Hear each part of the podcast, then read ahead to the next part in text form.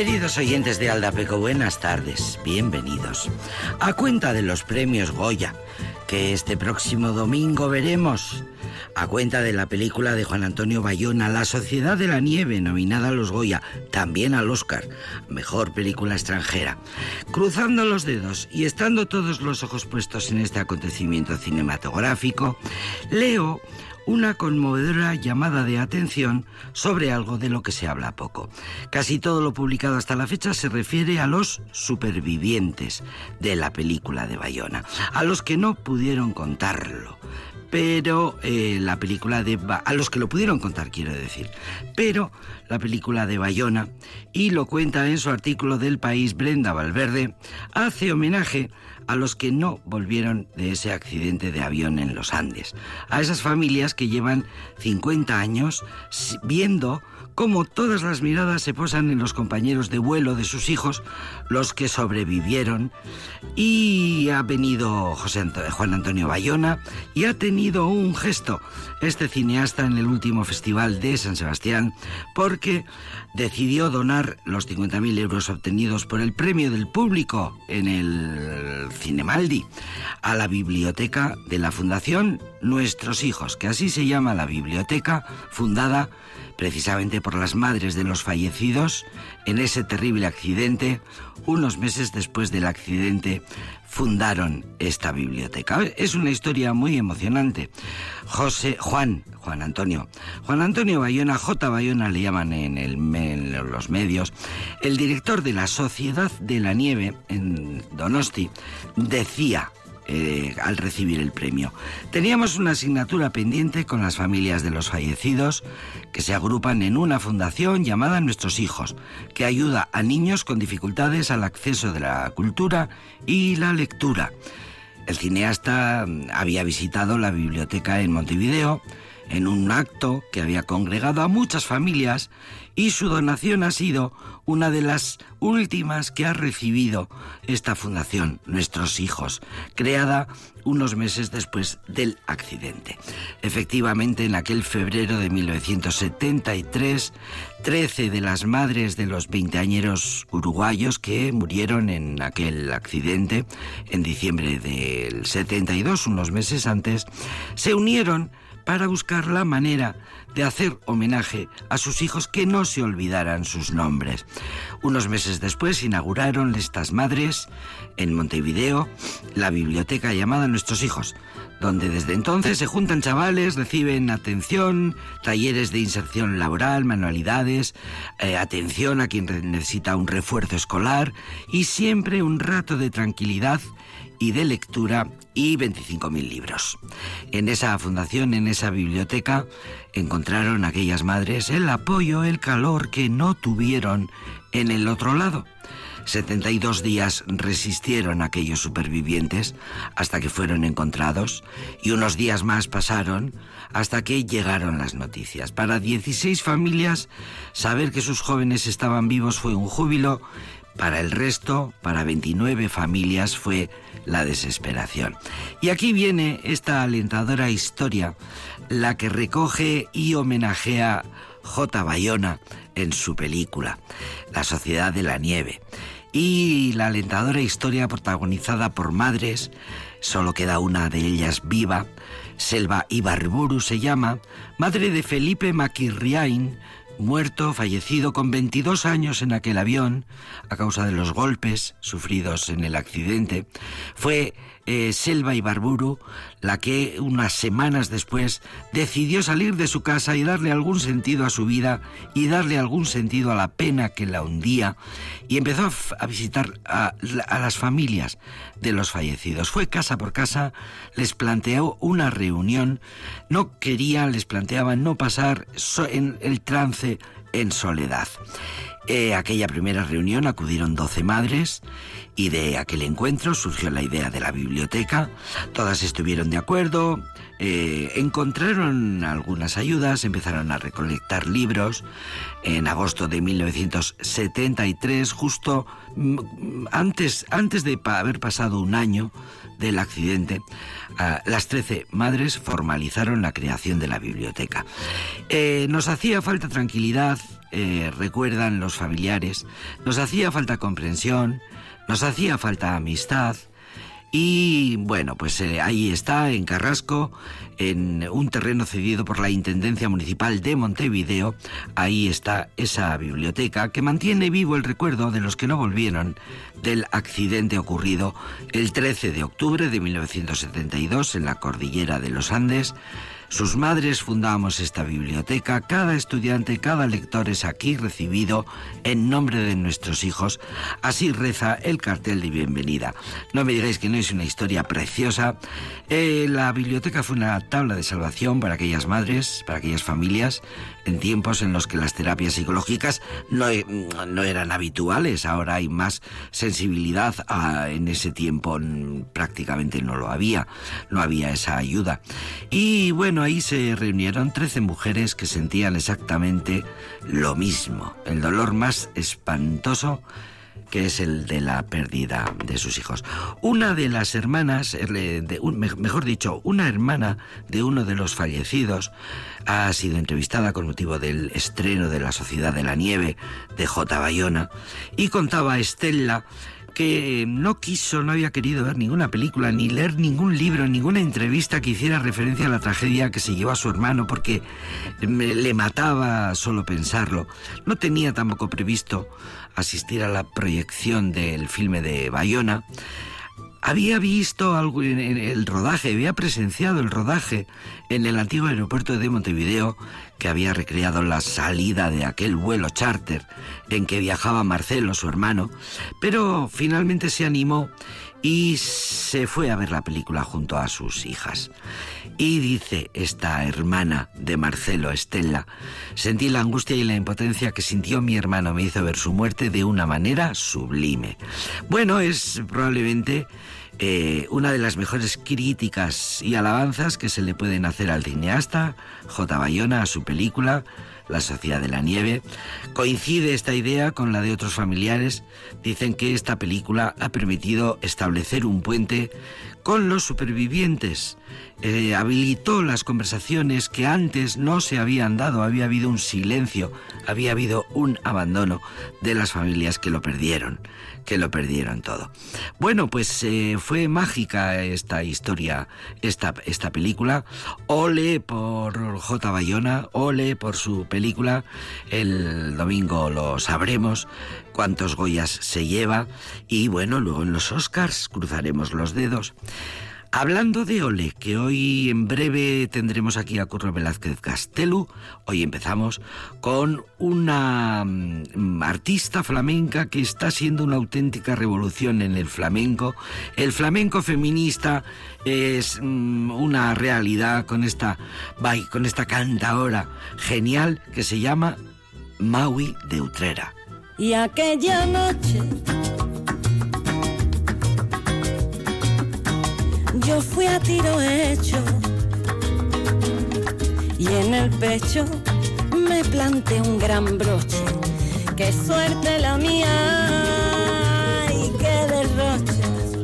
Acabamos sin querer en mi lecho, después de un tiempo en barbecho, desechamos los reproches. Y aquel instante que dimos por hecho, cada cual su derecho a perder el talante, estrellita en el techo, nuestra rima consonante, mueve el viento los helechos de mi balcón por un instante. Y sonaron los violines, se mezclaron nuestros calcetines, bailaron las flores de mi sabana de mi colchón y el suelo se volvió más blandito, más bonito y más todo.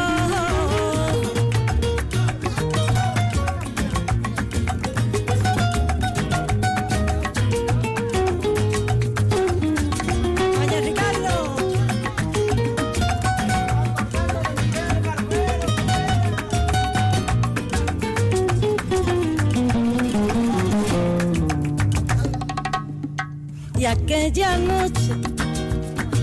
Ay, de alcohol y soneto. De verdades a media, de te quiero y te aprieto, conseguir volar bajito sin desvelarnos secretos. Ida y vuelta al paraíso que frena el mundo en un momento.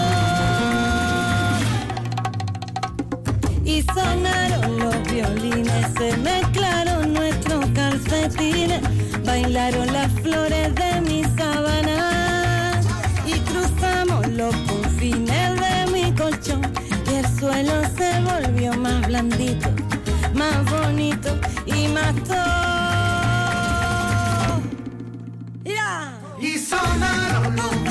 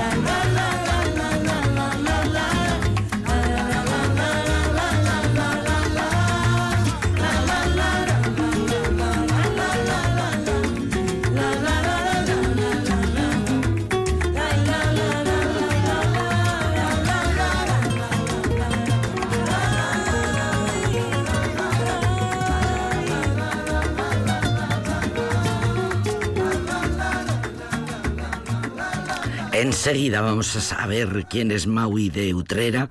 Enseguida vamos a conocer más datos de esta eh, artista que además de cantaora es violonchelista, virtuosa violonchelista, actriz, cómica, humorista, artista total flamenca, cantará rumbas, canta de todo, letras feministas, es una mezcla, dicen las, los críticos, entre María Jiménez y lo último de lo último, de lo último que haya ahora mismo en el flamenco. El flamenco está muy contento. Y enseguida vamos a ver muchos más, muchas más cosas, porque ya tenemos a Curro Velázquez Gastelú aquí. Vamos a charlar con él en un instante en este programa que se llama. Aldapeco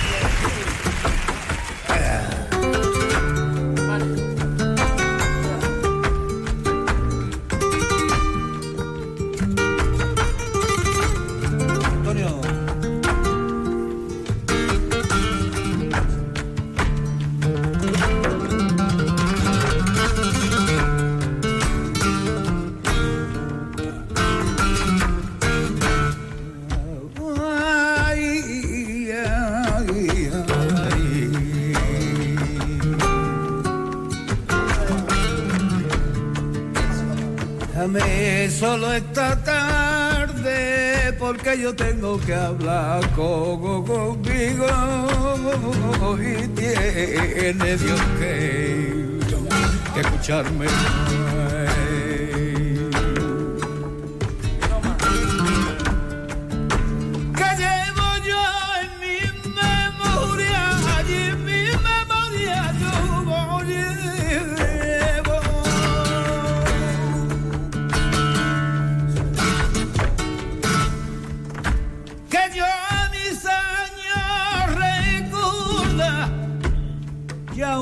anillo negro cantando por sol, por soleado. Y a un gitanillo negro y su campe por sol, oleado.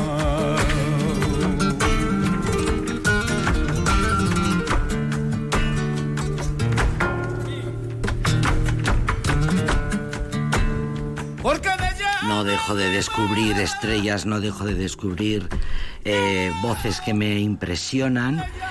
Eh, vamos a profundizar y eh, hablaremos de la. De la Maui. Querido Curro Blázquez Castelo, buenas tardes. Hola, buenas tardes, querida Jenny. Descubrimientos que yo jamás haría si no fuera de tu mano. Bueno, es algo mutuo, descubrimos cosas mutuas, Jenny, el uno del otro. Ojalá, ojalá. Eh, me dice Curro ayer, em, estos, vamos a hablar de estos, que son los más grandes nombres. Hay muchísimos más en el Festival de Flamenco de Jerez, 27 Festival Flamenco de Jerez, del que hablamos todos los años en el Aldapeco y seguimos la tradición. Eso es. Porque es el Festival de Jerez, de, eh, en fin, lo más... sí, el lo más internacional, el más importante, sobre todo, sobre todo eh, ligado a la parte de la danza, danza clásica mezclada con flamenco, eh, escuela bolera con flamenco, danza española con flamenco, en fin, pues es un compendio de bailes que es el Sobre el- todo danza, el epicentro. sobre todo baile. Sí, pero después siendo Jerez imposible no hablar del cante. Pero con los años... Claro, con los años se ha ido transformando, con los cursos. Este año tenemos que decir que ha cambiado de dirección, ya Isamay Benavente, Isamay no está, Benavente ya no nunca está con la voy a olvidar. Y bueno, al ser el primer año, pues está Que no se ha muerto ni nada. No, ¿eh? no, por favor. Perdón, que es que eh, de- lo ha dejado. Sí, que ya, ya- sí, ya sí, que ya eso ya tiene ganas de años. dar paso a A gente gente, joven y claro, bueno, sí. y, y es legítimo. Y, y bueno, pues este año pues está cargado de sorpresas, de como todos los años, no podía ser de otra manera. Es el festival más, eh, en fin, más amplio, más eh, versátil, Completo. más completo. Por- sí, Y en Jerez de la Frontera, que vamos a decir, que le la da, ciudad le de los da gitanos. todo, está súper diversificado, está todo Jerez entero implicado. Eso es. Está Eh, también por la otra parte, que es eh, importante, el off eh, que se hace en la guarida del ángel, que, que como se centra prácticamente más eh, el festival eh, de Jerez, propiamente dicho, en el baile y en figuras de primer orden en el cante, pues también hay un festival off que se hace a las altas horas de la madrugada, que se hacen pues con cantadores de Jerez, eh, que están eclosionando. y- Emergentes, que se emergentes dice, ¿no? y que son, es una, una también muy importante, eh, pues una importante programación, como no. Claro, y ahí está la cantera, ahí están los Eso es. nuevos nombres que siguen surgiendo, porque a pesar de que las grandes estrellas se han muerto muchos, que no cunda el pánico porque siguen saliendo Sí, joyas. sí. El Pelé, qué maravilla, es otro de los descubrimientos. Y otro de junto con la Maui. Este, este, este cantador que escuchábamos antes de empezar a, a hablar era el Pelé, El que Pelé. yo no lo conocía en YouTube. Ayer estuve viendo un montón de, de, de, de- eh, festivales y, mm, eh, y me parece impresionante, Sí. emocionante.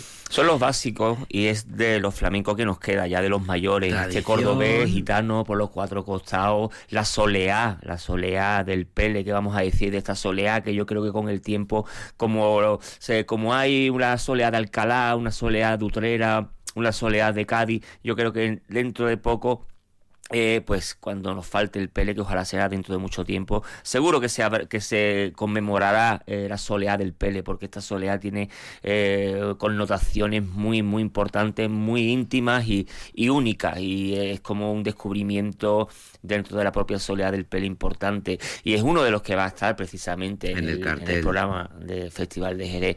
El Pele, que bueno, que lo hemos tenido aquí en el ciclo de flamenco del siglo siglo XXI. Así como el Que no Sordera. os creáis que a Vitoria Sí. vienen los mejores. Sí, sí, sí. Y así como el Sordera, que también estará, que lo vimos las, eh, eh, dentro de unos días, hace sí, unos días, lo vimos días. aquí, pues que también estará en la programación del Festival de Jerez, pues el Vicente Soto Sordera. Soto Sordera. de la familia de los Sordera, eso es, del barrio de Santiago, esa saga Sordera, Vicente, Enrique, es eh, la- el padre de Lela Soto, sin lugar a duda, una de las grandes jóvenes emergentes que están saliendo en el flamenco. Y para mí el Pele, pues, son pues de los que nos van quedando, son el flamenco eh, añejo, el flamenco Añejo. atávico, el flamenco de... mm, Heterodoxo, eh, Eh, orto- ortodoxo, ortodoxo. ortodoxo. Siempre me, me pasa como con izquierda y derecha. una ¿Pa dó- dislexia. ¿Para dónde es? ¿Para izquierda o derecha? Siempre digo mal. Sí. Eh, eh, ortodoxo, heterodoxo. Siempre Eso lo es. digo mal. Sí, sí, Siempre y bueno, y entonces pues eh, hay que hay que tener en cuenta el Pele. además defiende ese flamenco gitano. Oye, la Maui, que descubrí. El Pele para mí ha sido un descubrimiento, me voy a quedar con él y voy a seguir, eh, o sea, bueno, todo lo que voy descubriendo aquí se queda en Aldapeco, seguiremos Mm. escuchándolo. Eh, la Maui, eh, pues claro, al ser una chica y al Sí. ser, eh, tener esas letras tan bonitas como esta que, acabe- que con la que comenzábamos el programa, un- Una noche perfecta. Una noche perfecta. ¿Qué te voy a decir de este? Verla en el escenario es lo más, porque Sí. es, hace performance, Mm. eh, toca el violonchelo, eh, tiene un cuadro flamenco tal, hace teatro, humor, Eso es. de una comicidad fuera de toda duda, unos, unos vestuarios que te mueres de la risa. Sí, primero decir y, que y virtuosa música y Totalmente. virtuosa cantadora. Totalmente. Decir de la noche perfecta que para mí es una de las de los temas que me tienen mejores recuerdos, sin lugar a duda, de tantas noches bailando acompañado de esta de este tema.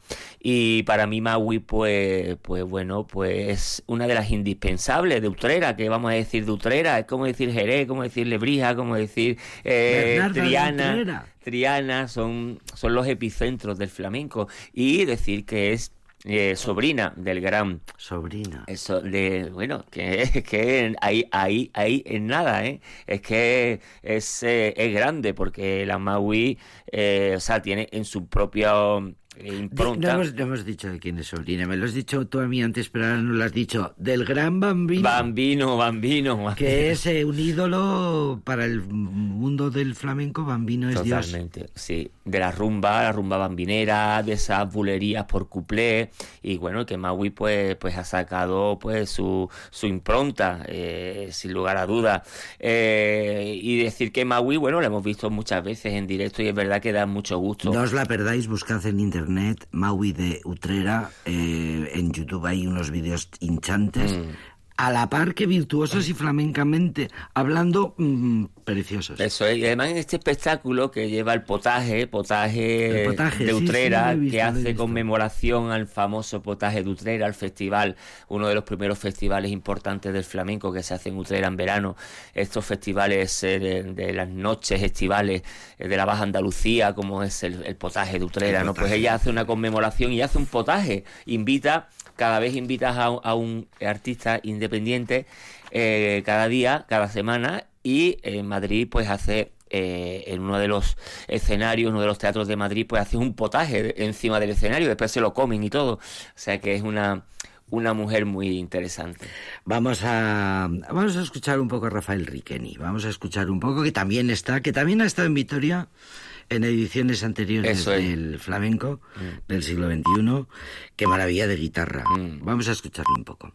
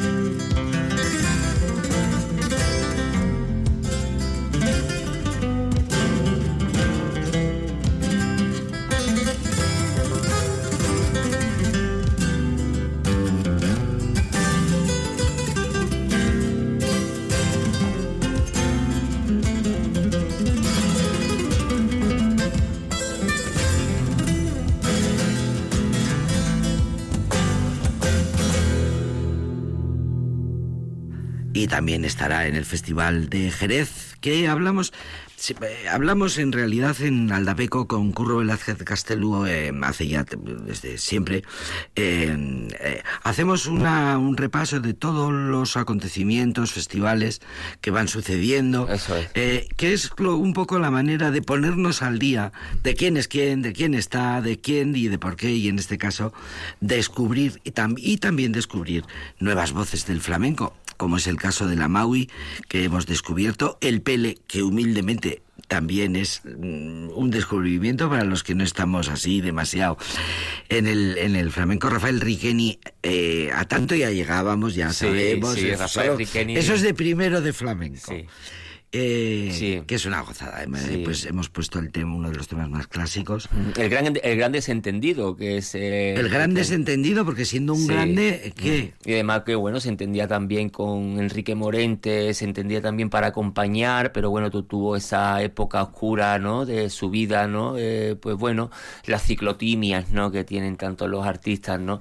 Y que le llevó a estar dentro de, de prisión y que bueno, y que allí pues, pues se hizo eh, más grande si pudiese a nivel artístico, ¿no? Porque la, guitarra eh, pues mece de una manera interesantísima el bordón y, y lo hace pues eh, de una forma pues, para mí interesantísima y es un guitarrista que aunque aquí lo tengamos para conciertos si es cierto esa, esa guitarra barroca esa sevillana importantísima pero también para el compás pues nos hace de la suya. Y yo creo que, que también bueno es de la generación también por supuesto de, de- del Pele y con unos, unos años menos pero bueno pero más o menos de la misma de la misma en el mismo decenio. Y para mí pues eh, Rafael Riqueni es eh, uno de los imprescindibles sin lugar a duda. Una guitarra que va a quedar para toda la vida. Mm. Estaba pensando que el drama mm, de las biografías de los artistas los recorre, es, es transversal, es- está es- en todos los géneros, en todas las generaciones.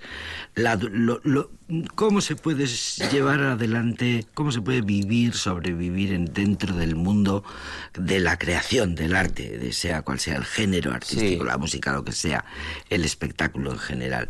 Es tan duro, es Sí. tan comprensible que todo este, todos los géneros tengan sus biografías Mm. duras. sobre todo el temor de que no guste lo que hacen no y el temor Porque es que el- el- los artistas trabajan con las tripas todo el rato, exposición es en carne y eso te viva, crea es- una ansiedad te crea La, cierta decías la ciclotimia, eh, ¿cómo soportar? cómo esa- soportar ¿Cómo es. soportar esa vida? No? Y lo que siempre hemos hablado ahí, ¿no? Pues estar presente cuando el público quiere, ¿no? Y estar tú sonriente, estar pleno, estar al 100%, porque, bueno, porque te has quedado a, a tal hora en tal teatro, bueno, y ese día pues tienes que estar al 100% para dárselo. Y Paco de Lucía lo decía, dice, yo es que no quiero ni tocar ya, yo tengo tal responsabilidad, la guitarra es tan difícil, es, es un pozo tan insondable, que yo ya no quiero ni tocar ni guitarra, ni no guitarra, ni la guitarra española, ni la, La guitarra... anécdota maravillosa de que están en Nueva York en, eh, de- entre cajas esperando y se empieza a escuchar el murmullo de la sala que se va llenando. Y entonces eh, Paco de Lucía, esto aparece creo que en el documental de, de- de su hijo, eh, le dice a, no me acuerdo quién está con él, al cantador que está con él, y le dice, anda majo, sal a ver qué hay. Y dice, lleno maestro, lleno maestro, y el pobre Paco de Lucía desesperado. Claro, claro. Cuanta más gente llega, más desesperado está. Y además estos artistas que le pasa lo mismo porque lo conozco personalmente a Riqueni y Paco de Lucía, al fin y al cabo son las personas más humildes y más humanas Total, del mundo. Después tenemos ahí artistas ¿no? que te miran por encima del hombro que dices, bueno, pero si me está, si, si el mejor guitarrista del mundo eh, es la persona más humilde, ¿qué me estás contando? No? Por eso Riqueni, eh, Paco de Lucía, Camarón, eh, bueno, tantos otros son personas, pues, eh, son dioses dentro del flamenco y a la vez son personas tan humildes, tan humanas y tan cariñosas. Ejemplares, es un, son un ejemplo. Con todo, con todo. Y ejemplo de ciclotimia también. Mm, mm, Todos somos ciclotímicos. Anda que no.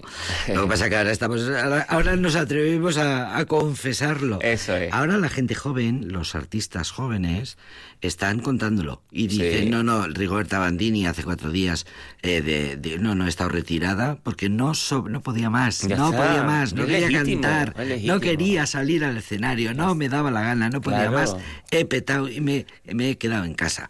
Y ahora, bueno, ya han pasado dos años, voy a salir otra vez. Venga. Stromae, lo mismo. Le llevan al informativo de- del telediario francés más importante y dice, pues sí, he tenido una depresión porque no hay quien aguante esto Eso de, es. Esto de la, Sí. la creación, el Sí, artista, sí, eh, la exposición, las tripas, Mm. esa presión de Paco de Lucía, eh, con lo difícil que es la guitarra, si es que, que no puedo, no puedo con ella, no puedo con ella.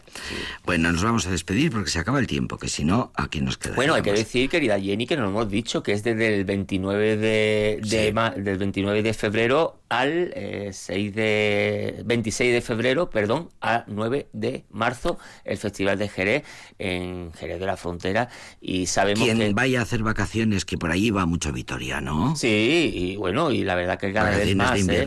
cada vez más aprovechar esa, esas eh, Fechas. esas fechas y además no solo eso, sino también pues todo lo que da el propio festival, propio festival, aprender un poco de baile y ver un poco de espectáculo y con los talleres. Está desparramado por toda la ciudad, Eso que es es. súper eh, bueno. Está... Y como siempre decimos, cada vez vienen gente de los cuatro puntos cardinales, eh, cada vez viene gente desde, desde China hasta Venezuela, desde Marruecos hasta Israel. Poder de convocatoria internacional tiene el Festival de Jerez, sí. lo hemos comentado Sí, siempre.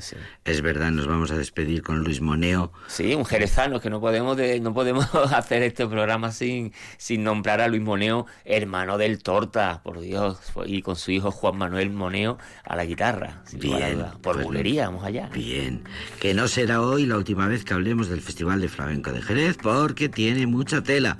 Vamos allá. Ay, querido Curro Velázquez Gastelo, cuánto te lo agradezco. Gracias a ti, querido.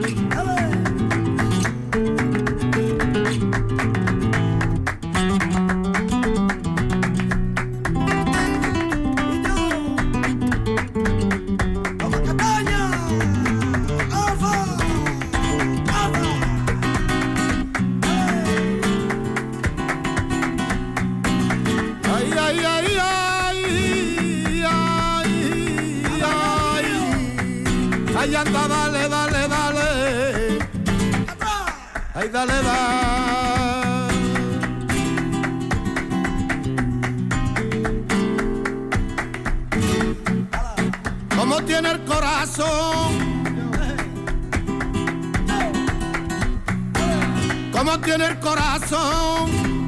La madre que tira a la calle no tiene perdón de Dios. Y a la calle no tiene perdón de, de Dios.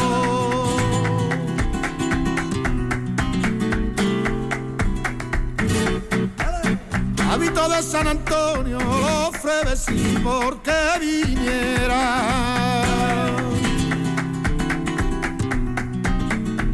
Ofrecí porque viniera ahora arropo uno del Carmen pa' que te vaya y no, no vuelva. Que várgame un dive del cielo que pa' que de te vaya y no, no vuelva.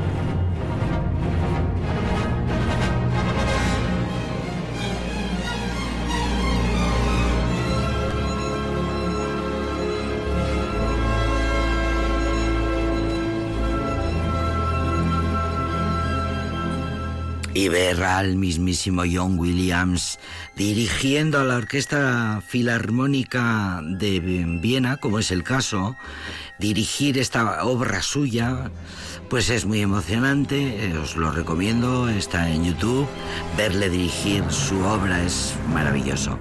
Que estamos escuchando música de cine, que estamos escuchando la mejor música sinfónica, eh, obra de este gran eh, de este gran compositor, eh, director de orquesta, pianista, trombonista.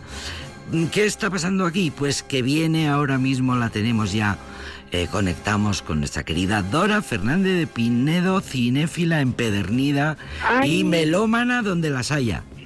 Sí, pero yo os voy a decir, bueno, melómana, por supuesto, porque yo no podría vivir sin música. Hay veces que pienso, la gente que no oye música pasa un día... ¿Cómo otro- vivirá? ¿Cómo vivirá? ¿Con ¿De qué hablarán? ¿De qué hablarán? Por favor, por Dios. Bueno, bueno, claro, para mí es el alimento básico, básico, importante. Luego ya puedo seleccionar el tipo de música, la obra, pues lo mismo que es para vivir necesitas alimentos, pero seleccionas, pues un momento comerás pan y otro comerás fruta, pero siempre hay que Y el comer. resultado, el resultado de tu melomanía a la vista está, lo escuchamos todos Claro. los miércoles.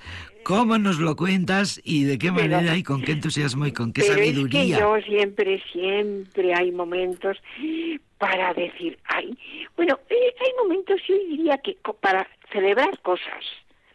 Y claro, con la música, pues haremos celebrar tantas cosas como es el caso del día de hoy.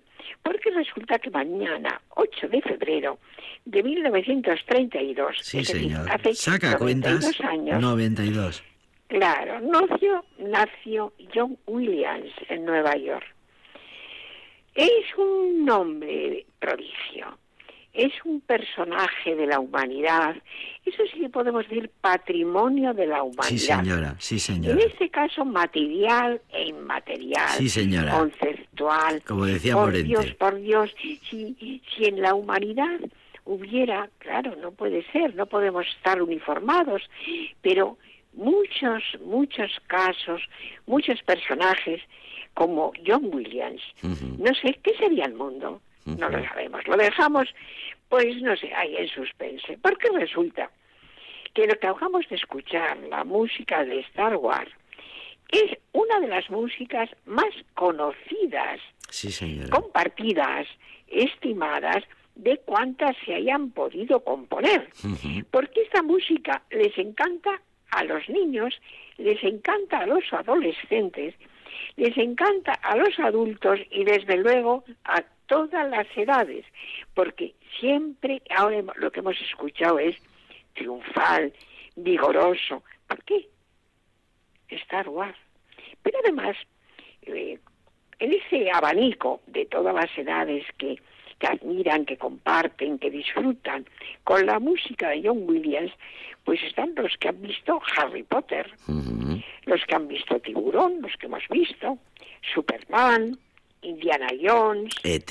Parque Jurásico, Sí, señora. la Parque lista Jurásico. de Schiller, La lista de Schindler. El. Coloso en Llamas, Sí, sí. El violinista en el tejado, Sí, tan preciosa, y Memoria de una geisa que yo vi el otro día en YouTube, porque tenía ganas después de haber visto otra película, pues, en fin, penetrar un poco más en ese mundo. Y todas esas películas que acabo de mencionar, ¿qué nos quiere decir? Claro, porque tenemos que tener en cuenta, y lo digo, lo voy a decir muy brevemente, aunque merecería, claro, mucho más, lo que supone la banda de música, la banda musical de una película.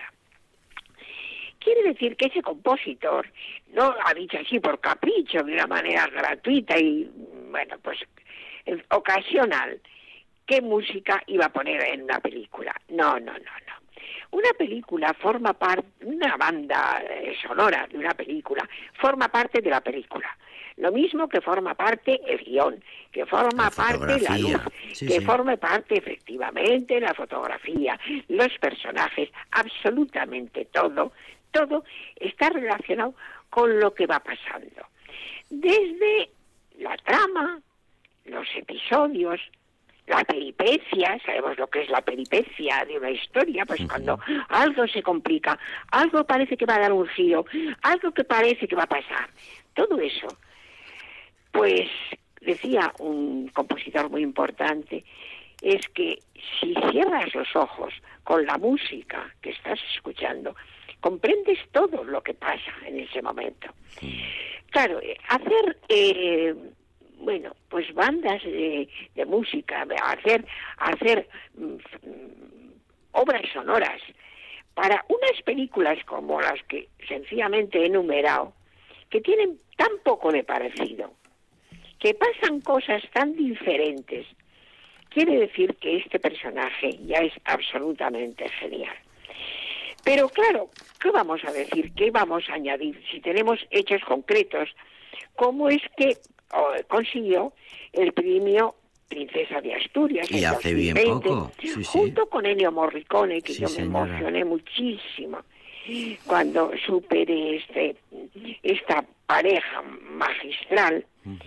Bueno, ha participado en las películas más importantes de Steven Spielberg, en los en, en la música de Juegos Olímpicos.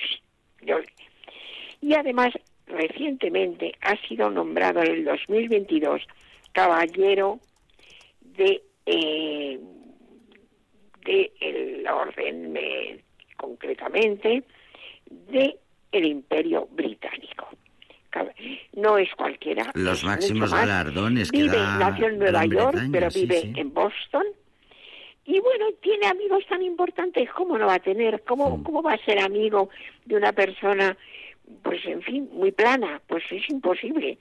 Por lo tanto, pues es amigo de Isaac Perman, que es un gran pianista, de Yo-Yo Ma, que es un gran violinista, violonchelista, perdón, de Sergio Sawa, que es un, bueno, un personaje in- inolvidable, porque yo he leído tanto, he visto tantas imágenes de Sergio Sawa dirigiendo, dirigiendo música, orquestas, y esa es la emoción.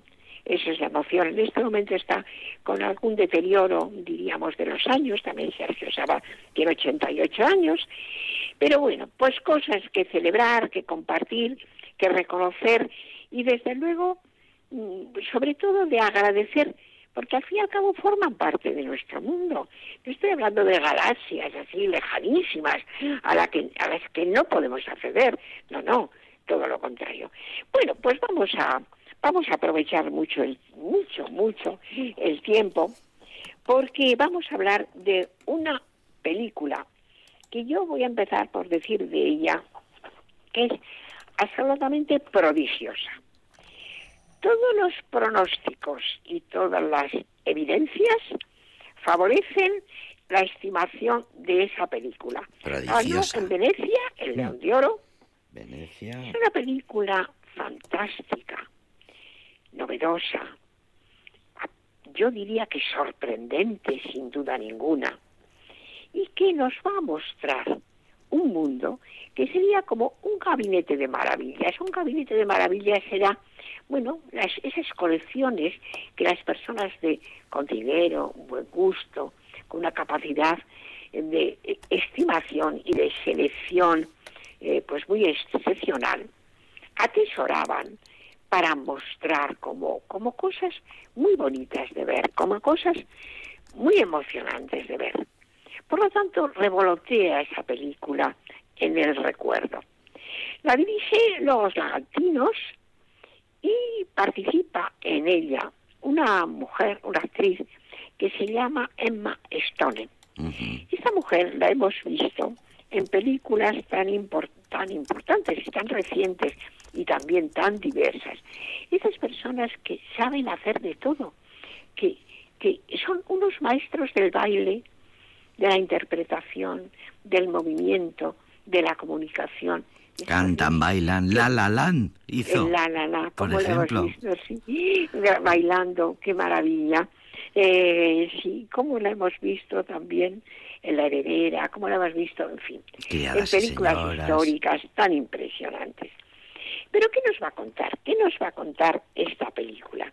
Nos va a hablar de cosas muy importantes.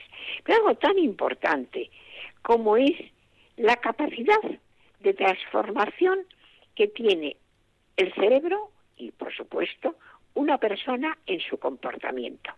El aprendizaje y la importancia para el mundo y para la vida. Y nos va a hablar de, bueno, yo antes de nada, y para que no se me acabe el tiempo, que a mí cuando me cortáis, pues me parece muy bien. Además tampoco me parece, eh, tampoco me parece mal, porque... Lo hacemos con tu permiso.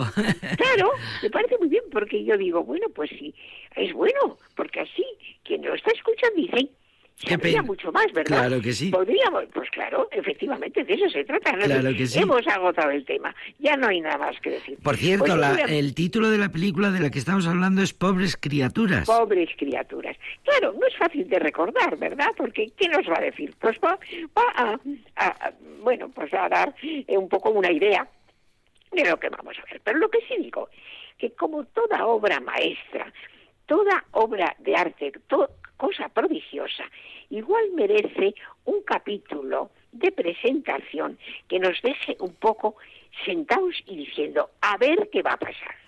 Así lo viví yo.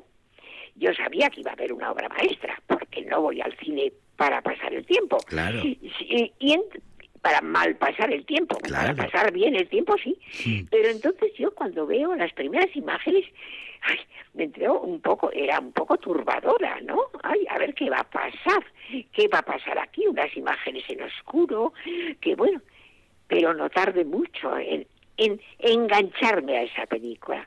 Cuando vi una imagen fantástica, porque la, bueno, ya la, la- el montaje, la, la imagen la- es extraordinaria, una imagen que tomada de espalda por detrás se tira desde un balcón, balcón al agua.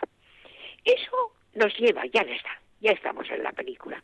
Y es que estamos viendo, pues, la imagen de unos mitos que toda la vida, y sobre todo en el siglo XIX, primeros del XX, se han utilizado tanto, que es el mito de, bueno, la creación, la creación, mm, la creación por la investigación.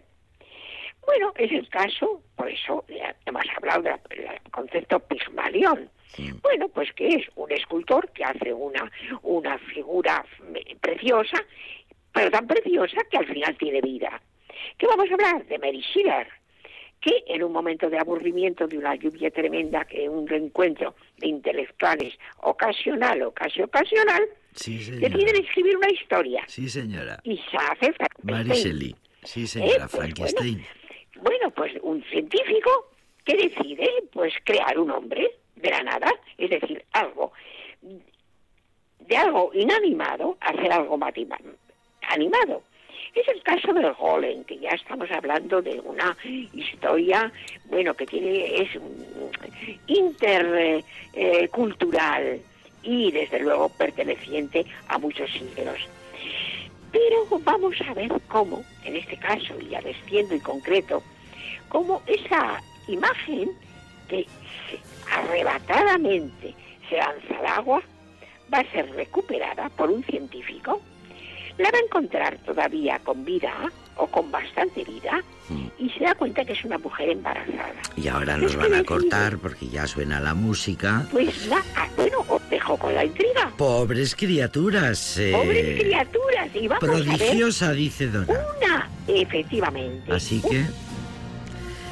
Gracias, querida, gracias, querida Dora Fernández.